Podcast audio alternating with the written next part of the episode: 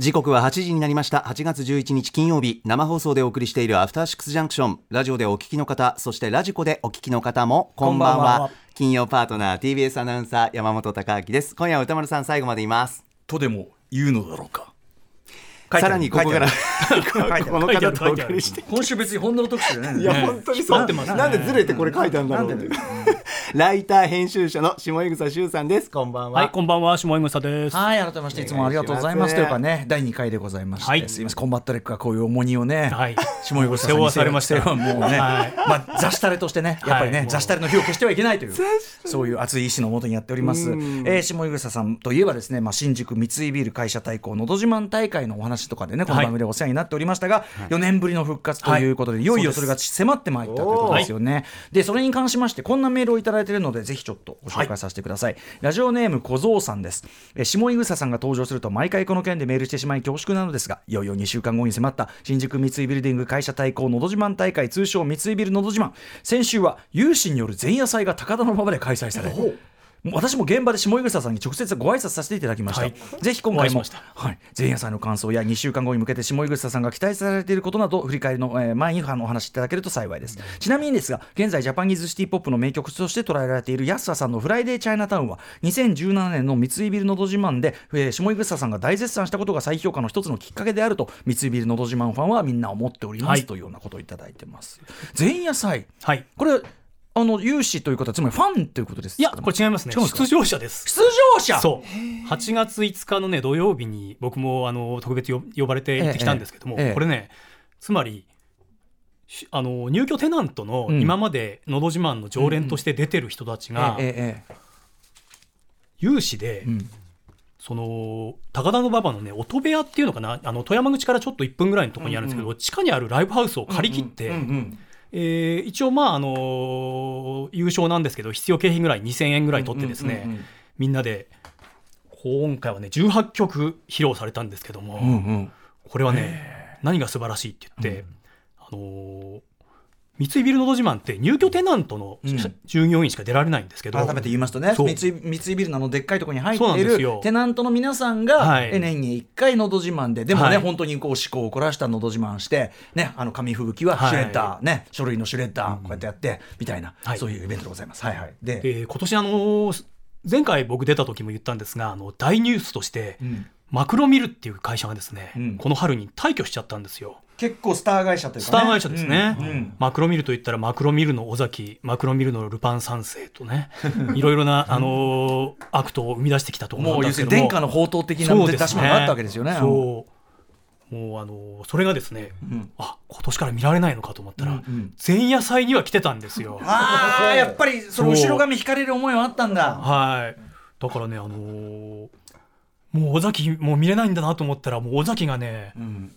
僕が僕であるためにと卒業の2曲を歌ってくれて。そうまさに卒業三井のど自慢からの。そう。今までで最高の、ね、熱演でしたよ。へー。でもう、うん、やっぱあの残りたかったんでしょうね。残りたかったんでしょうね。そう。でそうか。僕もね今回、まあ、4年ぶりにですね割と会う人たちも多かったんですけど、マクロミルっていうのはねあの平岡総監督って呼ばれる女性 OL の人がいるんですよ、ええその人フィクサー的なですね、うん。なんでしょうね。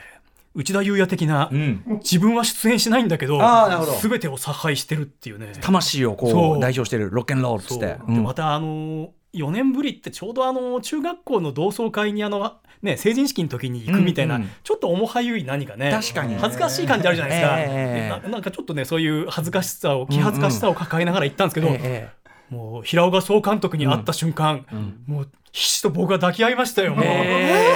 別に付き合っていたわけでもない OL となんでさその基本的に出場者たちが親睦を深めるための前夜祭に、はい。でも堂々呼ばれてる下井草さんっていう。そうなんですよ。でもね今までねあのーどうも水ビルのど自慢本戦だけでは物足りないっていう感じで、クリスマス会とか あと新年会みたいな形で、今までもね2回ぐらいそのへ、そこでやってたんですよ、ええ。でもただそれはね公開イベントじゃなくうてん、本当にね、うん。あのー仲間内のイベントだったんですけど、今年ついに、うん。あのーオフ半オフィシャルというか。2回前の優勝者であるペイペイ銀行の大黒摩季さんがですねおお全てを仕切ってあ。ツイッターであの2000円2000円であの皆さんあの希望者はいらしてください。っていうんで、僕もねちゃんとねペイペイ銀行に振り込みましたよ。そういうことね。ん。あ、そうか。じゃあファンの皆さんに呼びかけはあったそうそうありましたそうかそうか。いやもう下井草さんみたいに純粋ファンで来てる人ってどんぐらいいるんですか？純粋ファンはねでもまあ10人ぐらいはいたと思いますけどね。すごいよね。だってさだってさ、他の、なんていうの、まあ、テナント同士ではあるけど、他の会社の飲み会に参加してたもんよ。だって。そうそうそうそうそう。それ。知らない学校の同窓会行ってるようですよ。いいっすかあ、あなたたちのね、同窓会好きなのよ。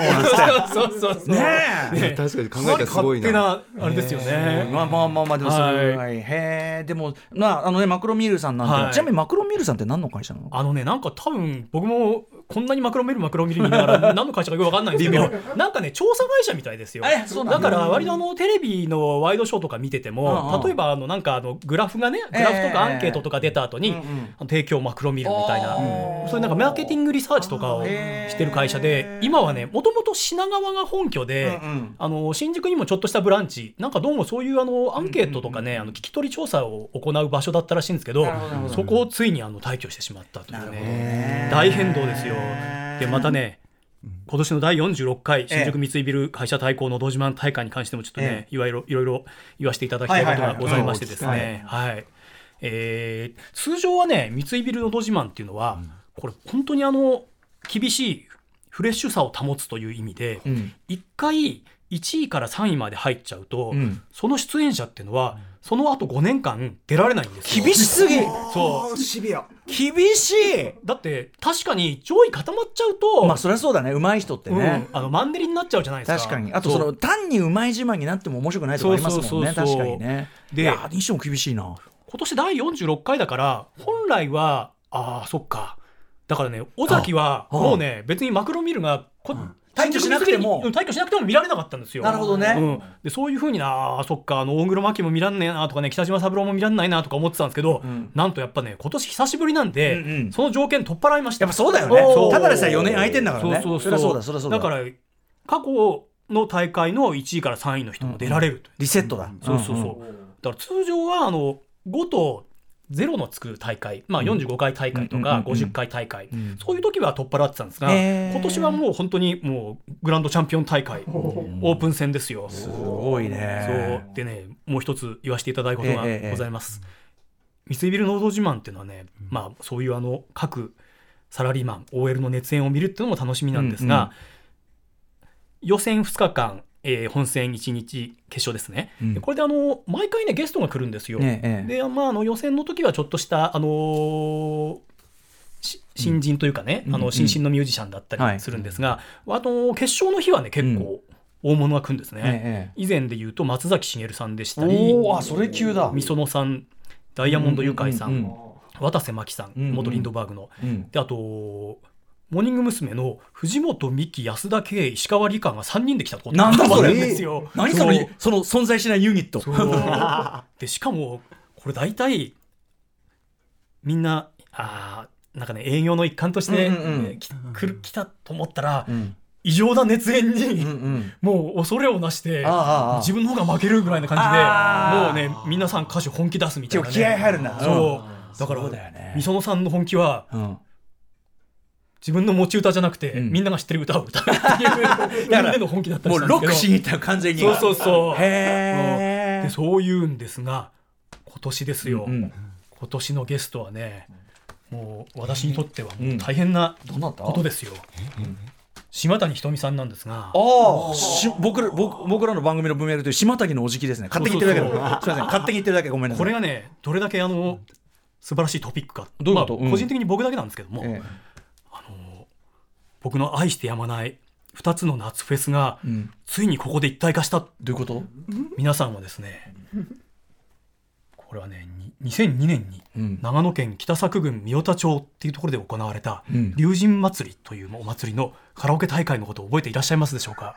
覚えてない全く関係ないですっていうか認識してない。認識してない。えこれ言ったら覚えてると思うんですけど審査員にうん。元ビレッジシンガーズの清水道夫さん来たんですけども、うん。で朗々と甘色の髪の乙女を歌ったんですが、で賞状も出演者に、優勝者に渡してたんですが、後にあ清水道夫でも何でもない偽物だったっていうことが発覚した。あーあった事件。ありましたよね。うわ平成史に残る素晴らしいもう語り継がなければならない歴記史ですよ。憶の蓋が開きましたよ、うん。はいはいはい。もうフジロックと並ぶね。長野県のあのあった。甲信越のお祭りと言っていいと思うんですけど、はいはいはい。僕だってあまりにも好きすぎて、うん。この龍神祭りの会場とか行ったことありますもん。あのまた来ないかなみたいな、ね、聖地巡礼として、うんうん。なりすましでだつまりうんこの龍神祭りは三つ。もう偽物のうん。甘色の髪の乙女、三井ビルのど自慢も偽物っつっちゃいけませんが、まあまあまあね。まあまた別の人の甘色の髪の乙女。え。もう俺の好きなフェスが 近づいてきたよと、え合体。うん、夢の合体。夢の合体ですよ。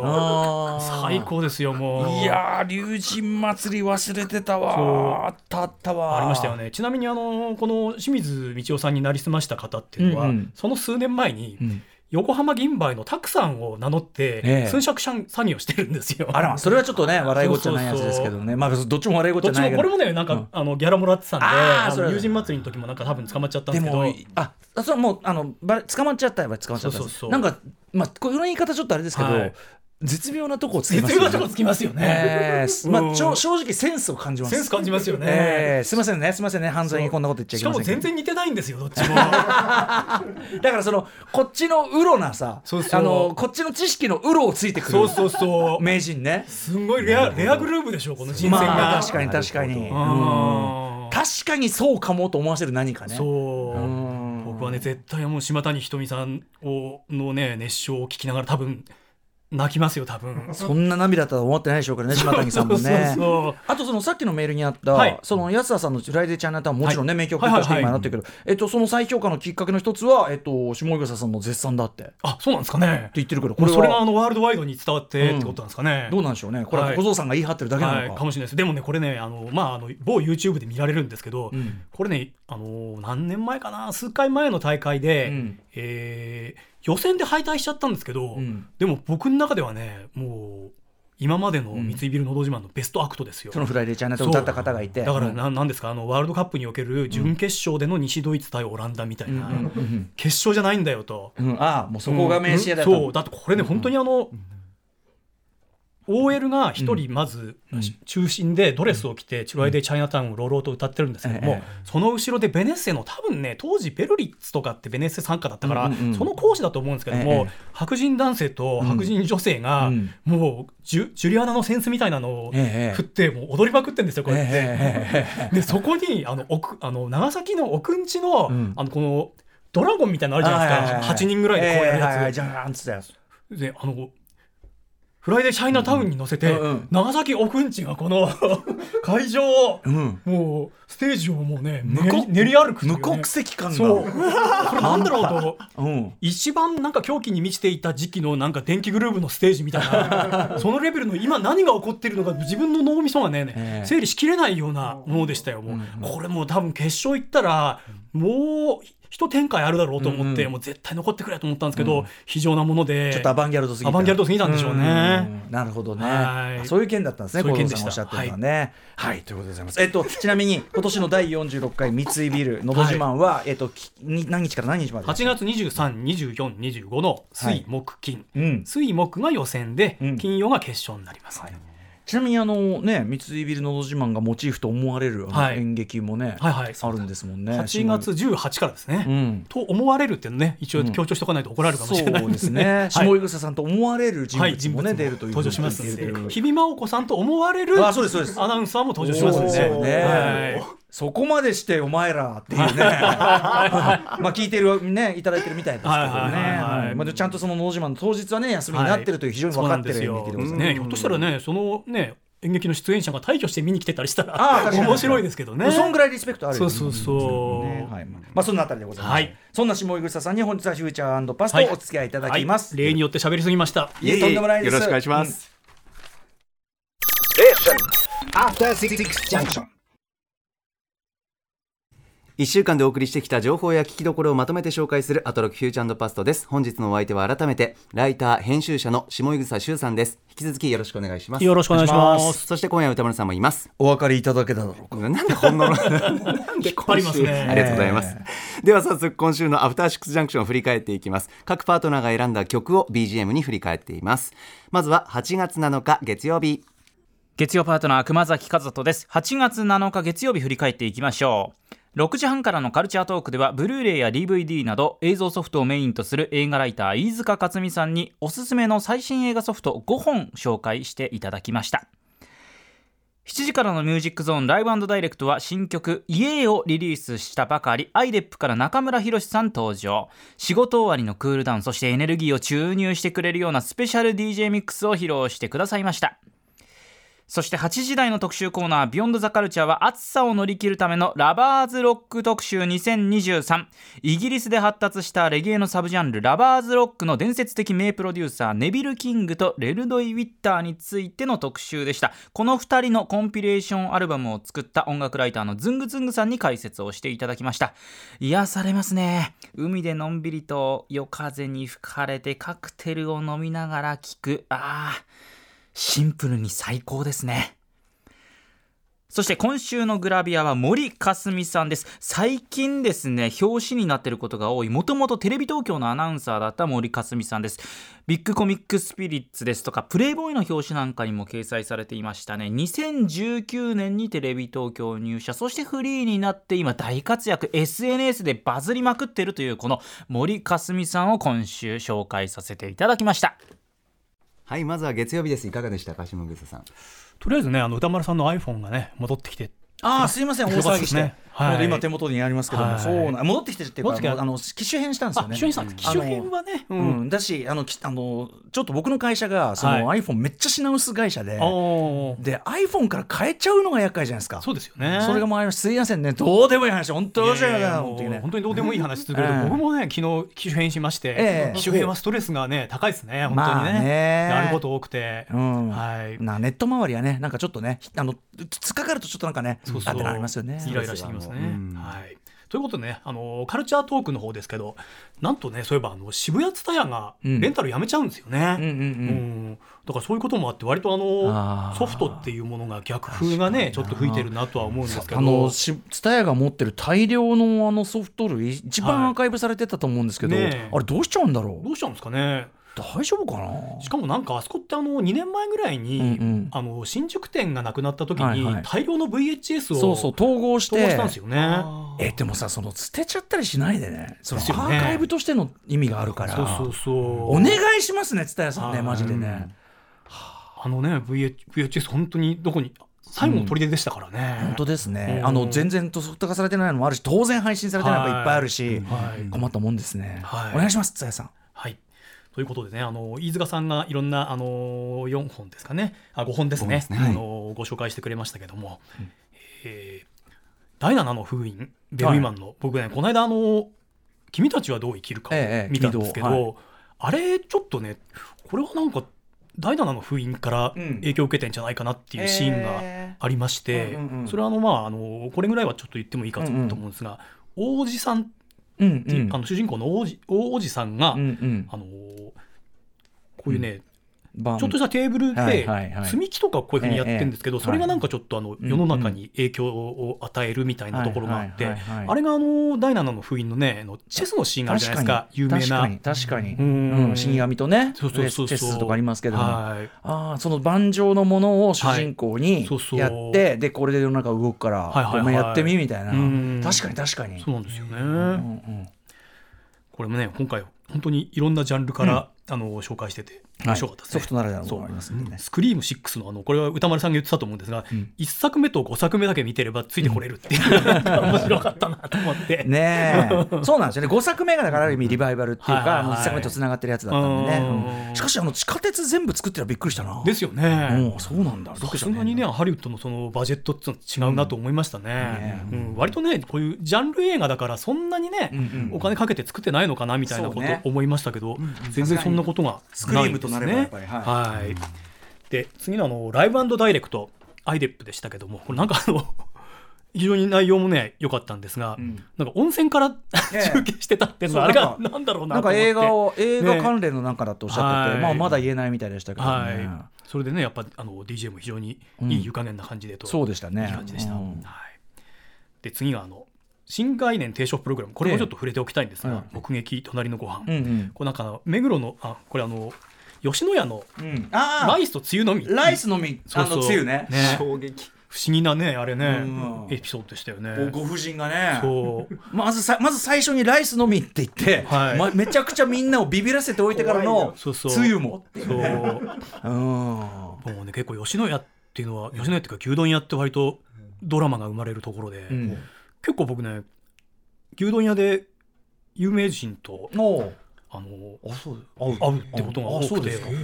一回ねあの麹町の松屋に行ったら、ん。よ夜中2時ぐらいに一人で行ったらええ。もう一人客がいたんですけど、ええ。それがあの当時財務大臣だったうん。菅直人さんだったんですけどね。えー、菅菅直人さんがすごいなんかデザデザインセーターみたいなの着て、うんうんうん。すごくこんなにつまんない顔できるんだろうかっていうぐらいの 苦虫を噛みつぶしたような顔をしながら牛丼一人で食ってるんですよ。テイクアウトじゃないんだ。そう。でも SP も何もいないんですよ。ああそう。そう。なんだろうね。なんか抜け出してきたのかもね、うん、なんかね後で週刊誌の記事とか見たら、その近くのね、ん。ルポール麹町っていうのかな？なんかホテルが常宿だったらしくて、うんうんああそこから夜ちょっと抜け出して、うんうんね、ちょっとした自由を味わいに来たんだろうなと自思ってたんですけど。由味わいながらもうよぎっちゃったんでしょうね。いろんなことがね。でもそのデザインセーターみたいなのを着ながら苦着ながら虫をを噛みつかぶしたような顔で牛丼を食う菅直人ってもそうなんでそんな絵になるねあとこに合うんですかそれそうですよもう自分持ってるなと思いましたよすごいなあとねまたその近くの牛丼屋なんですけどあのそう半蔵門の中尾あったですね、はいええ中尾に行ったら松岡修造一家が3人でお。あの元アナウンサーの奥さんと、ええ。あとベビーカーで、ええ。でちっちゃい子がね、ええ。今多分あの宝塚入った女の子だと思うんですけど、3人でなんかなんか食べててああ松岡修造さんもだって御曹司じゃないの人曹司もこんなとこ来るんだと思ってて。そう。へちょうど僕行った時にもうちょうど食べ終わって帰るとこだったんですけど、うんうんうんお勘定してて、ん。5000円になりますって言っててえ？食いしん坊。どれだどれだけ食うんだ。食いしん坊だわ。中腕5000円って大変ですよ。だから一杯やそこらじゃないんだろうね。しかも赤ちゃん食べないからね。そうだね。はい。だから修造さんが何個か食ったんでしょうね。そうですね。でも多分中尾の親子丼はどこよりもうまいみたいな、はい。そうですね。あのまっすぐさで「いや、親子丼は中尾だよ」って、ね、そうそう、もうあとね牛丼屋っていうといつまで牛丼の話してんだって言われると思うんですけど あの内田あのこれは別にあの直接会ったわけじゃないですけど、もう牛丼牛丼映画で一番僕が好きなシーンは、え内田裕也さんがええ。水のないプール、うんうん。あれってあの夜中に女の人にうんの家忍び込んで、あのクロロフォルムええええ嗅がせて、うん。あのいけないことをして、で朝ごはん作って帰るっていう西よそうそうそう、であれであの朝朝っぱらにその女性のマンションの近くのうん。吉野家で牛丼を食べた、え内田裕也さんが「いやーすがすがしい朝だね」って 店員さんに言うんですけど、あれもいいシーンだったなと思って。はい、ということであの全然何の意味もない牛丼の話を延々としましたが「ありがとうございます。ビヨンド・ザ・カルチャーラバーズ・ロック特集」ね素晴らしかったですね。僕もねデニス・ボーヴェルとかね、うんうん。あのーマトゥンビの、んうん。あの辺の、あのーコフィーとか、うん。あのーラバーズ・ロックって割,、割と好きでええ。聞いてたんですが、今回のね、ネビル・キングとか、うん。デルロイ・ウィッターっていう人は、なかなかあの、ええ。初耳だったんで、うん日本ではねあんまり紹介されてなかったみたいで。ですよね、うん。なんか非常にでもやっぱり夏はラバーズ・ロックですね。よかったですよね。どれも良かったですよね。本当にあねー知られざる名曲っていう感じでした本当に、はい。うん。あのどちらもあのズングズングさんのコンピでね、はい。聴けるようになりましたんで、ぜひ、うん。うん。夏のお供にどうですかね、ね。こちらラジコタイムフリーで音楽とともに楽しんでみてください。さあ続きましては8月8日火曜日です。火曜パートナーの宇垣美里です。8月8日火曜日振り返ります。6時半からのカルチャートークは声優エッセイストの池澤春菜さんに美しくておぞましい、この夏に読みたい劇薬のおすすめホラー小説として、マリアーナ・エンリケス、ネタ箱の危険と、小野冬美、ゴーストハントシリーズをご紹介いただきました。池澤さんがいらっしゃったらもう後に残るのは本の山。だって絶対全部面白いに決まってるんですもの。はあ、精神と時の部屋に入りたい。7時からのミュージックゾーンライブダイレクトは3人組バンドニルギリスによるアトロクスペシャルライブ音源をお送りしました。そして8時台の特集コーナービヨンドザカルチャーは、世はまさに学習漫画戦国時代、最新学習漫画の秘密特集2023夏。ゲストの京都精華大学国際漫画研究センター准教授の伊藤優さんに学習漫画の最前線解説いただきました。が、学習漫画で時間の使い方を教えてもらえる時代なのか。設置柄さんみたいなものを感じつつ、でも多様な職業を紹介する本が出ているっていうのはすごく素敵なことだと思うのです。今度本屋さんの自動書コーナー覗いてみよう。はい続いては火曜日です。下草さんいかがでしたか？はい、まずね、あのーこれ最初のあのお盆の渋滞予測っていうのがね、うんうん。はい。あの非常に有用な情報で、はいこの番組恒例でございます。はい。あれ聞くとね、もうなんかちょっと帰省して戻また戻ってくるだけでなんかマッドマックス怒りのデスロードみたいな感じだなと思って。まああの動かないね、うん。全然全然全然移動してないママッドマックスっていうか感じですよね。ええそう。でまああのね綾瀬スマートインター付近とか、ん。高坂サービスエリア付近とかああいうねなんかあの決まり文句を聞くとなんか気持ちいい感じありますよね。でまた関係ない話して申し訳ないんですけど、えミュージックマガジンってあのモノクロページに国内ニュースっていうあのトピックのページがあるんですけど、うん。うんええ。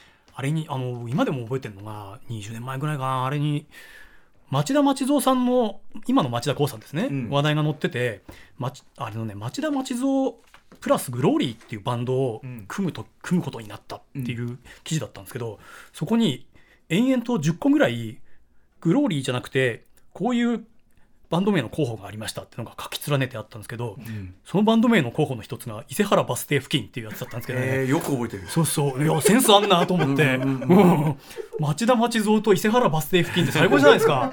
やっぱり交通情報でしょうね。そうそうそう。うん。もうねこの人は才能やっぱあんなと思ったら数年後に芥川賞取りましたなるほどね確かに。そういうことかそういうことか。うん今からでもいいから伊勢原バス停付近っていうバンド組んでほしいですよね。はい。あの交通こうってか交通情報にのみ出てくる地名感。そうそうそう。ありですねこれ確かにね。ああいうとこだから一回ね通ると感動しますよね、あここかみたいなね、あのだからあれですよね。森田義満監督が、はいあの天気図の、はいはい。天気予報天気図のなんかそのあれのつけるところの名前で登場人物の名前をメインテーマつけたみたいな、はいはい。南大東島とかねそうそうそうそう。メインテーマとかね。そうそうそうそう。小笠原みたいな、はいはいはい。小笠原しぶきちゃんみたいな。なんかそのセンスですよね。さすがですよ、はいうん。でやっぱねカルチャートークはやっぱりこの夏に読みたい、ね、劇薬ホラー小説。うん。3体ってねやっぱり僕まだやっぱりおじけづいて時間がないと読めないなと思ってまだ読んでないんですけど。いやでもねあのさの乗り出しちゃうと乗り出しちゃうと。乗り出しちゃうとものすごいスピードになりますね、はいはいはい。とにかく豪快。うんほ豪快なホラー。どっちがでかいホラーすくかみたいなた 戦いになってます。宇宙人と地球人どっちのでホラーがでかいかなみたいはい。な戦いになっててもうそれ読みたいですね、最高です、ここでやってたあの「ネタ箱の危険」っていうねあのうんマリアナ・エンリケスさんっていう方その本っていうのはねちょっと面白そうでしたね。うはい。なんかパンクロックシンガーの出身だっていうね。なんかねご本人も結構そういうルックスとかも、はいなんかロックっぽいパンクっぽい感じらしくてかっこいいらしいですよすごい。なんかアルゼンチンって意外とそういう人多くてあのフアナ・モリーナってあのシンガーがいるじゃないですか、うんうんうんアルゼンチン音響派の、うん。あの人ってシンガーになる前はコメディアンだったみたいな話があるんですよね、うんうんうんうんだからいろいろあのその職業の変転転変っていうのがええ面白い国だなとか思いながらうん。聞いておりました、ええはい。そしてあのライブダイレクト、うん。ニルギリス。ニルギリス。ニルギリス僕ね昔一回あのライブ見たことがあって、うんうん。それはあの割となんか謎のイベントで、うん。オキテポルシェかロマン・ポルシェが仕切ったはい。あ新宿ロフトでやってたライブな。んですけどそうそうそう、へー。ニルギリスとラムライダーとお。あとパフュームブレイクスのああじゃあその頃だ。あじゃあニューウェーブっていうかニューウェーブっていうか沖瀬さんだ要するにね。そうですね、うんうんうんへえでもそこに入ってたんですねニルギリスさんね。そうなんですよ、へー。まあまあねあの再結成されて。はい。めちゃくちゃ今回の曲かっこよかったけど。結構頭から離れないすみませんあよかったですよね、うんなんか割となんか90年代っぽいドラムベースっていう感じの曲もあったりして。うんうんはいはいうんうんちょうどあのライブ見た時のことなんかもうんうん。思い出しながら、あこういう新しい展開は楽しみだなと思いました、はい。であと新概念提唱型投稿コーおナー。細かくありがとうございます。面白かったですね。まるまるまあの石鹸をくっつけてくるやつあとかねそうそうそうそう。うん。僕もねあの出張が多いんで、えよくあのホテルから石鹸持って帰るんですけどあ昔ああいうシャンプーとかねええ。リンスの試供品とかもらうーと、はいはい。いつか銭湯に行くときに使うだろうと思うんですけど、え行かないんですよね別にね。だからそれをね割と40代半ばぐらいに気づいて、ええええ。もうあの若者に言っておきたい。うん試供品とか、うん。ホテルでもらってきたやつはすぐ使え、そうね。はい。あの小袋はね。そうそうそう。うん。すぐ使った方がいいそうそうすぐ使った方がいいですよ。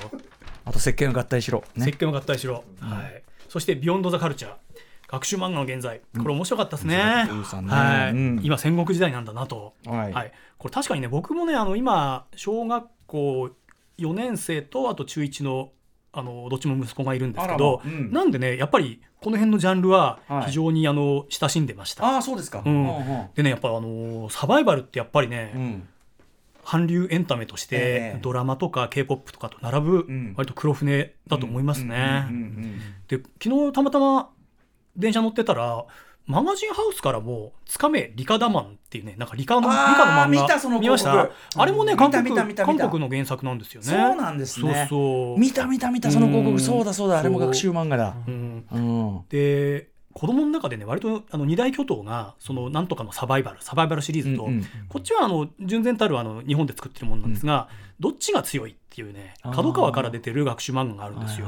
これはあのまあ動物うん。例えばライオンとトラどっちが強い、うん。両雄もし戦うわ。そう、ん。でその生態っていうのに迫っていく、ええ。あのうん。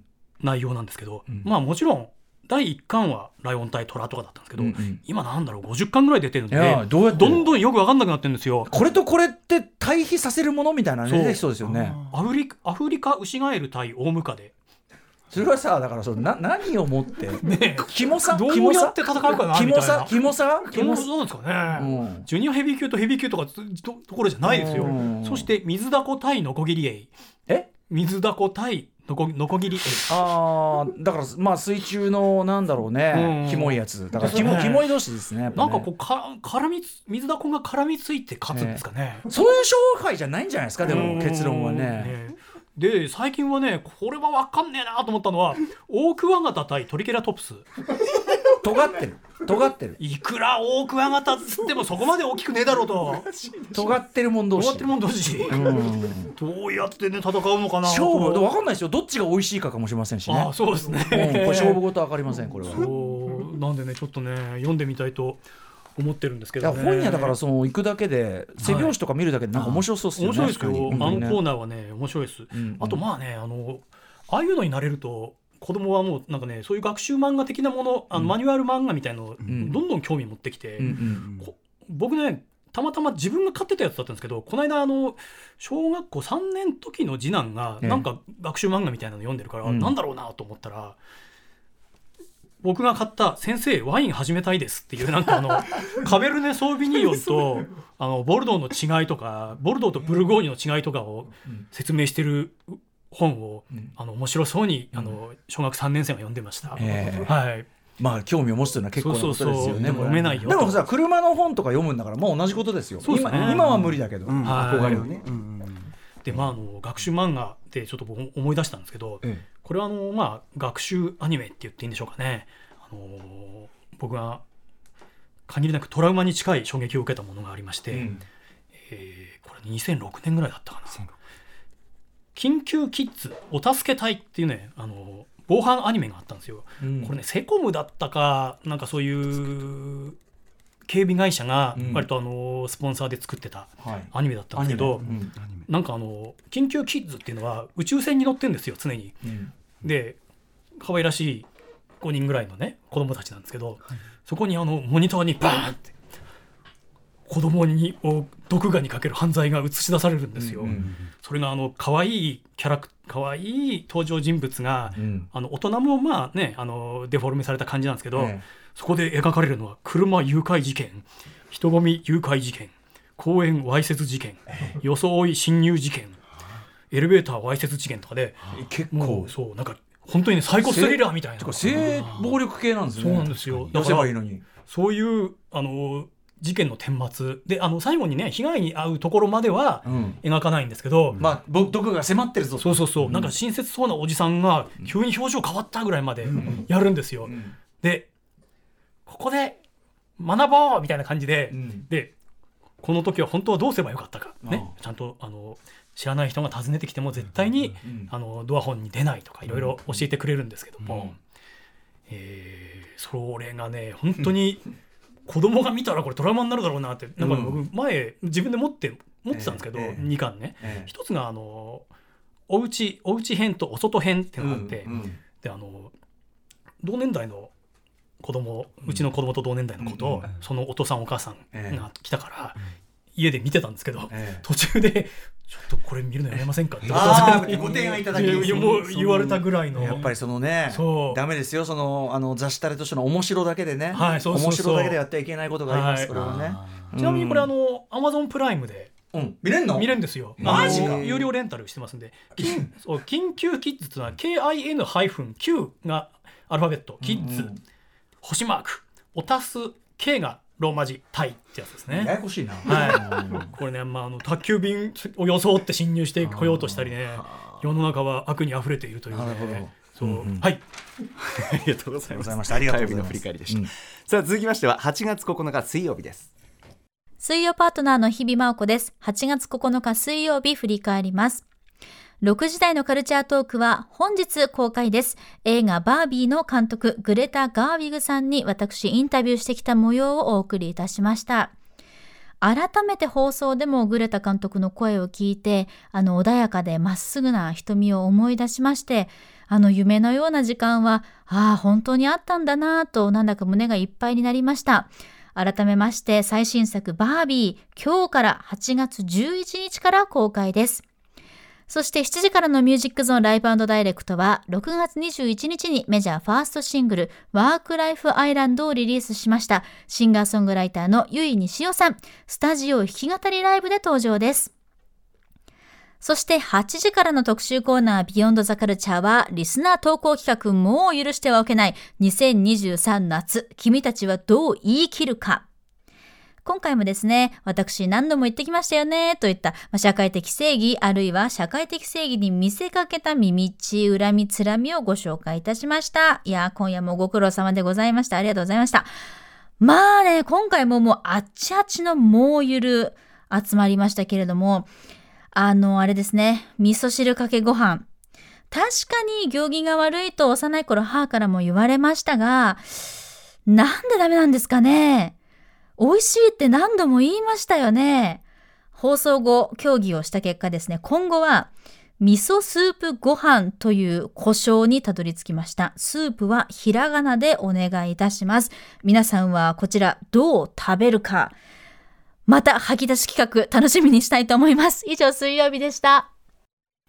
はい続いては水曜日下草さんいかがでしたか？なんつってもやっぱバービーですねうん。計算見てきましたよ。あ本当にうん、簡単に言うとですねあの林家ペーとパーコが赤羽を飛び出して別世界に行くっていうような映画でした。いろんなとこ行ってると思いますから、そのそのお二人は全然いろんなとこ行ってると思いますけど、はい、とにかくピンク色の男女がいろんなところに。ものすごくまとめるとそういう映画です。確かに。はい、楽しみにしてます。楽しみにしてますね、本当にねで皆さんご存知であるでしょうか、ん。この秋、ん。日本から、ん。バービーへの回答となる。なんだ？映画が公開されます。なんでしょう？タイトルは劇場版シルバニアファミリーフレアからの贈り物。あのシルバニアファミリーがついに映画化されるんですよ、うんうん。はい。全然俺シルバーファンシルバニアファミリー知らないですか？詳しくないですよ。うん。あのこういううん。全然詳しくないです全然知らない、うんうんうん。あのお家にあの、ええ。いろんな動物が、ええ。あの暮らしてるおもちゃなんですけど。山本さんわかる？僕あの見たこととあの見たこともありますしちょっと聞いたことぐらいですね、はい。そんな入り込んだないです。はい。はい世界入り込んだこれはあのとない11月23日に公開されるんで、ええもう内容全く分かんないんですけど、うんうん。これもあのやっぱりあのバービーみたいにシルバニアファミリーがね、あの自分のお家から出て、ああでもなんかそいつらが人間と絡む系？そうそう。あのピーター・ラビットとか。そうそうそうそれをね僕期待してるんですよね。人間と絡む系は結構定番ですからね。ですよね。うんある意味。そういう展開なんだ。そう。なるほど。バービーはあの女性中心社会だったんですよね、うんうんであの本当の世界に出てみたら男中心社会だったってことを思い知らされる、ね、シルバニアファミリーも、あの外に出たらね、うん。あここは人間が支配してる社会だったんだ、我々じゃなくてみたいな、ええそういうね物語にならないかななどとうん。ゆっくり言ってみました、はい。ありがとうございます。はい。うんうんうん。基本的にお家の中でね遊ぶやつですよねシルバニアファミリーってねはい。妹が遊んでたな。はい、はい、であとライブダイレクトのね由井西尾さんも良かったですよね、うん。あのー歌丸さんが言ってたあの「アイスコーヒー」っていう曲のあの、はい何もない夏ええ感っていうのがはい。いいなと思って、うんうん。あれ森高千里さんがあの「スイートキャンディー」っていう歌を歌っててこれはあの今年の夏もあ何もしなかったわって歌詞なんですけどあれに通じる感じのあのーなんかそのシティ・ポップ的ではありながら、うんうんなんか実家の勉強部屋でうん FM ステーションのカセットテープのインデックスを切り取っているだけの夏みたいな感じがねあのああいいなと思いました。その描写がすごいいいですね。はい。ある時代のリアルを切り取ってます。そうそうそう、うん。はいはいでまああのーあとね魔女これはあれですね。あのビヨンド・ザ・カルチャーも許してはおけない、この魔女の宅急便を魔女宅急がいいのではっていうのにね。はい。エレミシェルガンエレファント化しましょう男でしたかね。そうそうそう。なんか途中文章飛んでんのかなっていうぐらい、なんか途中なんかなんだっけジャンタななんとかが言い出して、あれなんか文字結局メール確かめたんだよね。なんか文章がね、やっぱちょっと途中でようやくのあのしたところでコピペミスみたいなのがあ発生してあったのはいはいはいね。じゃあこれ謝んなきゃ彼が悪いんじゃないじゃん。申し訳ありませんでした。う。んお詫びして訂正これこれ謝んなきゃ本当に。普通ごめんごめんごめん。はいなんだなんだ。確かにでもね略略称に関しては僕も昔からワードプロセッサーはワープロなのに、パーソナルコンピューターはパーコンじゃないんだなとかねそういうのはよく思いますね。そう。パソコンだパー。ソナルコンピューターがパソコンだったらワードプロセッサーはワードプロなんじゃないかとかね。ワープロ確かに。ですよね。ただそうですね。うん。パーソ確かにな。はい。パーコンまあパーってパーコンって五バカみたいでいいですけどね。感 五感だからうん五感の問題もあるかもしれないですけどね、はパーコンはあんまり、はい。うん、あんまり頭良さそうじゃないっていうか頭にそうじゃないですね。明らかに売れなさそうです、ええ。そんな感じでございました。どんな感じかわか さあ続きまして8月10日木曜日です。木曜パートナーうないりさです。8月10日木曜日振り返ります。昨日は番組全編ほぼぶち抜き企画。ヒップホップ生誕50周年前夜祭。日本ヒップホップ界の重鎮たちが選ぶマイナンバーワンヒップホップソング祭りをお送りしましたスタジオゲストの音楽ライター江ガイツ博さんと一緒に日本ヒップホップ界の重鎮15名から寄せられた推薦コメントとマイナンバーワンヒップホップソングを全編にわたって聞きまくりました。歌丸さんと江ガイツさんを合わせると17曲曲をかけました。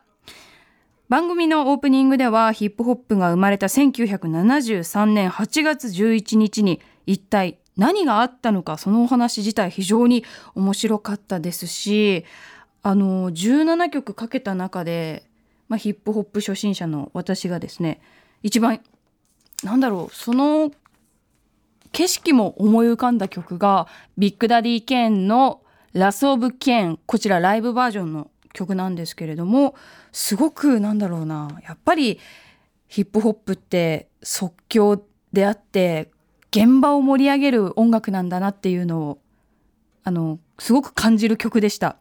音だけで聴いていても映像が浮かび上がってくるようなそんななんかこうパワーを感じる曲だったので私これが一番好きでしたね。そんな記念日にライブを担当してくれたのはこの方でした。8月4日に5枚目のアルバム「朝が満ちる」をリリースしたばかりラッパーの和乳堂さん。歌丸さんも今日のライブが和乳堂さんで良かったと話すようにまっすぐで熱い和乳堂さんのライブでした。といった感じで、まあ、昨日のアトロクはですねラジコで絶対に聞いてほしいというかラジコで聞かないと意味がないと思いますので皆さんぜひ改めてラジコで聞き直してみてください。それでは誕生日当日のスタジオにお返しします。はい木曜日でございました、はい。いかがでしたか？いやもう本当にね久しぶりにこヒップホップをね浴びるように聞いて本当にね充実した、もう一日でした。であの本当はあれなんですよね。今日8月11日が前夜祭です。はい。ねうん50周年ということで、前夜祭という国でございます、はい、なんでねあの8月11日この1973年8月11日同じ日に生まれた人は誰だろうということでねいろいろ調べました。なるほど、でもただね芸能人とかそういうのはいなくてですね、うん。あそう。にあ日本ハムファイターズの新井信明さんというねあの我孫子高校早稲田大学を経て1995年ドラフト2位で日本ハムファイターズに入団した方が、うん。あのえ？同じでした。いなんかもっと他にあるじゃない いやな本当になかった。マジで、はい。本当ですか、はい。や別にその方はね全然それでおめでとうございますって感じですけど、ああの今日今日なんだからねおめでとうございます。なんだけどさ。はい、ということでね新井信明さんおよびヒップホップさんおめでとうございますねえそんなことあるかな？そうなんですよ。調べ方悪いんじゃないの？いやいやいやちゃんと俺ウィキペディアとか73年何日生まれてあ出ましたよ。あそうか73ズバリはそうか。そう。ああわかりました。ご本人はね多分ヒップホップと同じ年だっていうか生年月日一緒だと思ってないと思うんですけども。でしょうね。い。や意外と誰かが言ってるかもしれませんそうですよね。確かに。で誕生会といえばですね、あの西田ひかるさんの誕生会が21年ぶりに復活しました。あ21年間途切れてたんですか？途切れてたんですよ。あの、うん。29歳のその最後にうん。誕生会開いた後に、うん。結婚しちゃったんで、なんか結婚したのを機にやめてたみたいなんですよね。はい。まあそのね西西田ひかるさんの誕生会が有名っていうこと自体非常に奇怪な話機械の話ですけどね、うん。あの風物詩でしたよね。でもね当時は、僕は何と言ってもやっぱり西田ひかるさんの誕生日に行くっていうことを目的にこの業界に入ったんですけど、え？何そのうん。西田ひかるさんの熱狂的ファンということですか？いやっていうか言ったら面白いかな。ぐらいのあのゆるい欲望なんですけど、うんうん。今回呼ばれなかったなと思ってここで言ってたら呼ばれるかな、いやでもだ誰が言ってるかってことですよね。そうですよね。い呼ばれてるその枠を確認するべきじゃないですか。そうそうそう。そうすればこう目指すべき目標が見えてきますから、ねえはい。誰がしてんだしょうね、はい、ちなみにあの本当の誕生日は8月16日なんでこの間もやこの間あの誕生会やったらしいんですけど、はい、8月16日ということだそうです。肩透かしだな。はい。うん。でもやっぱりうん。ヒップホップはなんか90年代がやっぱ今回強かったですよね。あのまあいやあの選んだメンツがねねやっぱりね。あのっていうこともあったんですけどただあもちろん若い人は若い人にやると思うんだけど、まあ、50周年記念なんで、うん。あんまりそのなんていうのね。うん、そうそうそうあの短いスパンでしか捉えてない人呼んでもしょうがないから、はいはい。全体を捉えてる人でってなるとやっぱどうしてもある程度年齢はね必要になってくるということでこうなりましたが、はい。あの斉藤さんがノトリアス BIG のジューシーこれ、うん推薦してたんですけどなんかええ。このコメントがなんかちょっとねとトゲがあって面うん白かった彼はですよね。ね とあのトゲがある物言いをする人物なんですよね。昔からそうですね。歌詞を書かない声優が最近はラップをとかね、ねえ。芸人がどうみたいな読みながら相変わらず感じが悪いなと思いながら、うん、読んでました、うん。はいありがとう。ありがとう斉藤君、ね。はい。うん、他も本当にあのユウ・ザ・ロックさんとかね。ゆうちゃんが自分の曲を選ぶくだりとか 本当にもうあのああもうゆうちゃんだなっていう感じで、ねはい。すごく良かったですけどね。うん。あ島口さんゆうちゃんとかはもちろんあれですか？おお知り合いだったりします？ちょちょっとは知ってますね確か。うんうんうん。うんうんうん。あそんな感じか、はい。そうかそうか。本当にあのやっぱ8月11 73年8月11日も出ないですね。いないでしょ？難しいな。そうですよ。だからもう今後はこ今後はこの新井信明さんがねミスターヒップホップとして 捉えていきますよもう本当に。人のこと言ってんの、はい。うん。特集いろんな音楽流れますんで改めてラジコタイムフリーで味わってみてください。以上ここまで今週のアトロク振り返りました。この後は来週1週間のアトロクの予定まとめてお知らせしますでは来週1週間のアフターシックスジャンクションの予定を一気にお知らせします。まずは14日月曜日6時半は21日の週にアトロクアンダー24真夏の進路相談2023をお送りするんですがその前に去年相談を送ってくれたリスナーの皆さんのその後の様子報告します。7時は去年再始動したバンドガリレオ・ガリレイ初登場。8時は映画クライムズ・オブ・ザ・フューチャー公開記念。年齢を重ねるごとにすごいことになっている記載デビッド・クローネンバーグ監督インタビューバーイ高橋良樹。15日火曜日。6時半は「週刊少年ジャンプ」編集部が作った学習漫画雑誌「ベンタメジャンプ」について副編集長の本田博之さんに伺います。7時は2人組音楽プロジェクトスノークが番組初登場。8時は日本を代表するアニメ監督宮崎駿と富野義行の2人が戦争をどう描いてきたのかアニメ評論家藤津亮太さんに解説してもらいます。16日水曜日6時半は第3水曜日ということで SDGs ジャンクション地球を笑顔にするラジオ。ゲストは環境活動家をなくしたい環境活動家露木椎名さんです。7時はスリーピースバンド北ロックビ初登場。8時は1980年代早すぎた渋谷系と評された伝説のポップユニットフラットフェイスについて編集者でライターの小柳帝さんに解説してもらいます。17日木曜日6時半はセガハード戦記の著者でセガが好きすぎるセガ社員奥成陽介さんにセガの魅力伺います。7時は今年活動25周年ラッパー DJ のゼンラロックさん登場。8時は映像コレクタービデオ考古学者コンバットレックさんプレゼンツ夏の CM ソング特集。8月18日金曜日。6時半の週刊映画時評ムービーウォッチメン。来週はトランスフォーマービースト覚醒を評論。7時はアニソン DJ の DJ シーザーさん登場です。8時は1週間の番組を振り返るアトロックフューチャーパスト。次回のゲストは音楽ライターの小室孝之さんです。さてあっという間にエンディングですがせっかくなので下井さん何かお知らせ事などありましたらまずは。はい、えー僕があの毎回あの執筆してます取材執筆してます。クレアトラベラーという機関誌の新しい号、えー7月14日にですねイタリアの特集が出ました、えーこれトスカーナとシチリアで見つけた幸せの法則というタイトルで、えー私はですねトスカーナあーつまりフィレンツェとその近郊の取材執筆を担当しております。えー本当にねあのフィレンツェは観光客戻ってきてて、ものすごく人がたくさんいてあの、ホテル代もちょっと高いんですけど、やっぱりさすがにねあそこは美術に圧倒されますね。それとやっぱあのートスカーナのこの田園風景ね、これが本当に素晴らしくて、でまたあのいいな美味しいキャンティクラシコをたくさん飲んでまいりましたので、その辺の魅力が一番伝わる雑誌になっておりますので、あ。りがとうございます。ぜひお読みください。はい、すいませんね、こんなそんなとこ行ってきたからのこの第6スタジオなんかこんなねえ牛丼の話してね。本当すみません。本当にね。いい話でしたけどね、はい。特にやっぱ菅直人さんの話僕好きですね、はい。その絵面もう本当にホッパーかなってそうそういう。ナイトホークスみたいなね。現代のうん。現代のナイトホークスだなと思って聞いてましたよね、はいああいいなと思ったわ。はいということで。でも本当下井草さんしかできないフューチャーのパスでございました、はい。本当にありがとう。あのご負担かけるんですけどいえいえまたまたまたあのます。あのお時間ある時にね、ちょっとお受けいただければと思います。そして問題は来週私ねあの月曜間に合うのかという件なんで鹿児島にね。帰ってほしい。ダメならダメで皆さん楽しんでください。After Six Junction.